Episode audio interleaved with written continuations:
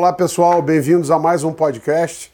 Nós vamos fazer um podcast hoje uh, sobre o time sistemático. Estou aqui com o meu sócio, Marcelo Paixão, que é o head né, da, da, nossa unidade sistemática, da Bias, uh, e vamos falar uh, de mais dois fatores, os últimos, né, que compõem a nossa estratégia. Nós já falamos aqui de momentum, nós já falamos de valor, nós já falamos de qualidade, e vamos nesse podcast falar dos últimos dois, que é é, low risk, que é baixo risco, e também de growth, crescimento, que por sinal eu acho que são dois assuntos é, que estão muito afetados né, por esse novo panorama pós-eleições, né, Marcelo? Sim. Vou, vou primeiro boas-vindas, né? Obrigado, obrigado. É, vou fazer aqui um, um, uma abertura para você explorar e cortar.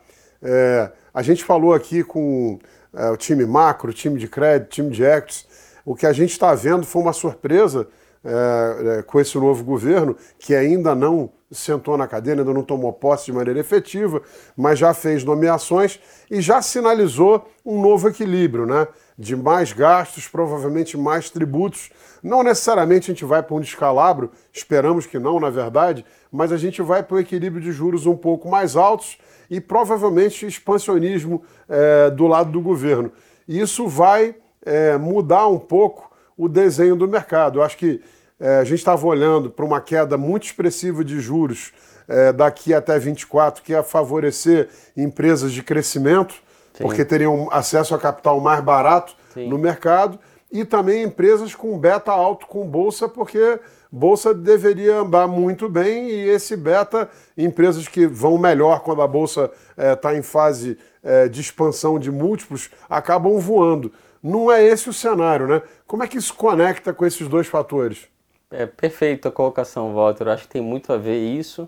É, a gente viu, por exemplo, em relação a crescimento, é, empresas de growth, que no Brasil isso teve uma expansão incrível nos últimos 10 anos, né, ou mais, e, e eu diria que tiveram duas razões principais. Uma é queda estrutural de juros no mundo e no Brasil, né? E, a outra é a abertura quer dizer, a abertura do Brasil com a diminuição de custos de tecnologia globalmente, né? Então, isso também afetou o Brasil e tiveram várias IPOs de empresas nascentes e foi um, uma, um, um fator de risco que foi muito bem no Brasil também e globalmente também. Inclusive durante o período de Covid, né? Que Sim. tiveram aqueles excessos lá de empresas vendendo muito e as pessoas em casa, né? Tipo, muito auxílio. Muito auxílio, exatamente. Então, assim, agora, nesse cenário que, primeiro, de juros mais altos e agora juros mais altos por mais tempo e crescimento menor, essas empresas de crescimento é, ficam afetadas mundialmente e no Brasil talvez até mais, né? E vamos torcer para que também o Brasil continue se abrindo, né? Para favorecer essas empresas inovadoras, mas o cenário é pior, é certamente pior. E em relação a, a, a, empresas de vol alta e beta alto, é a mesma situação, né? Quando você, exatamente como você comentou, com expectativa de crescimento menor e juros é, um pouco maiores, nominais e reais por mais tempo, também afeta empresas de maior risco e maior beta, né, por exemplo. Então, assim, essa família de, de high beta, como é que funciona? As estratégias, elas compram empresas de low vol e low beta e vendem empresas de high vol e high beta e você compra um pouco mais do que você vende para ficar beta neutro. Né? Isso em geral dá dinheiro, porque apesar das empresas de mais risco entregarem mais retorno, elas não entregam mais retorno por unidade de risco do que as empresas de baixo risco. Então você acaba com essa distorção ganhando dinheiro. Isso, isso acabou é, tendo muita, muito desenvolvimento lá fora depois da crise de 2008 e na Europa, por exemplo, né, que captaram muito, captou muito recurso para esse tipo de estratégia. E, no Brasil isso dá certo também. Então é, é, é interessante. E, então, e no momento em que você está é, olhando né, para um equilíbrio de mais juros, é, você provavelmente vai ter menos crescimento. Sim. Essas empresas vão estar num, num, num ambiente de mais desafio, eu acho que isso pode potencializar o ganho é, dessa estratégia, né? Sim, sim, sim. A, a, a, a família de, que prioriza baixo risco tende a ir bem nesse cenário, assim como a gente comentou na, né, no podcast passado sobre qualidade, né? Tende a ir melhor nesse cenário. E ações de crescimento tendem a ir pior nesse cenário. Quer dizer, né? baixo então, risco e crescimento acabam ficando muito correlacionados, né? É, então, o, o, Os dois temas, é, né? o, o que você.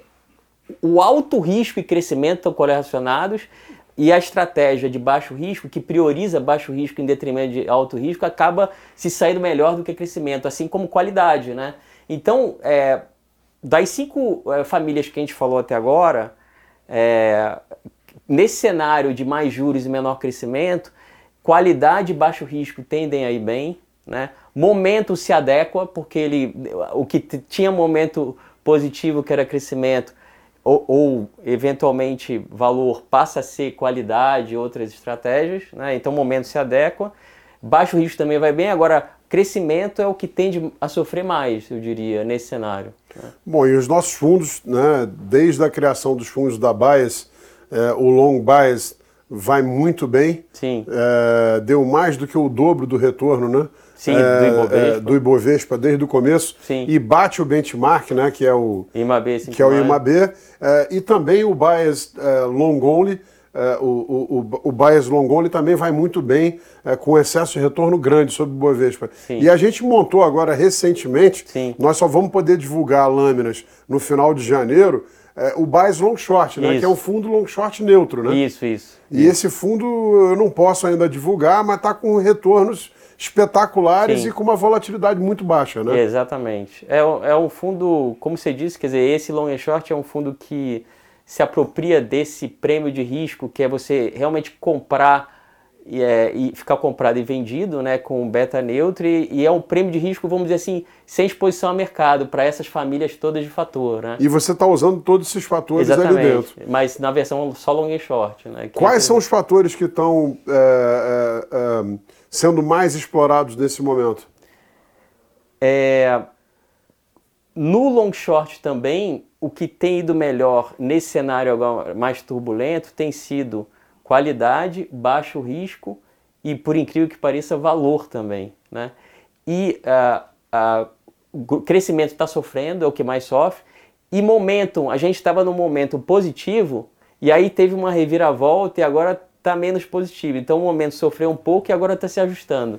Faz sentido, né? Quer dizer, Sim. num cenário desse, empresas que têm geração de caixa forte, previsibilidade É. Exatamente. e qualidade É. são empresas que tendem a atravessar esse momento com menos danos do que empresas mais frágeis, né? Exatamente, exatamente. exatamente. Bom, É maravilha, pessoal. Muito obrigado. É, nos vemos no mês que vem. Boas festas para todos, muita saúde para suas famílias e até 2023. Obrigado aí. Ótimo 2023 para todo mundo.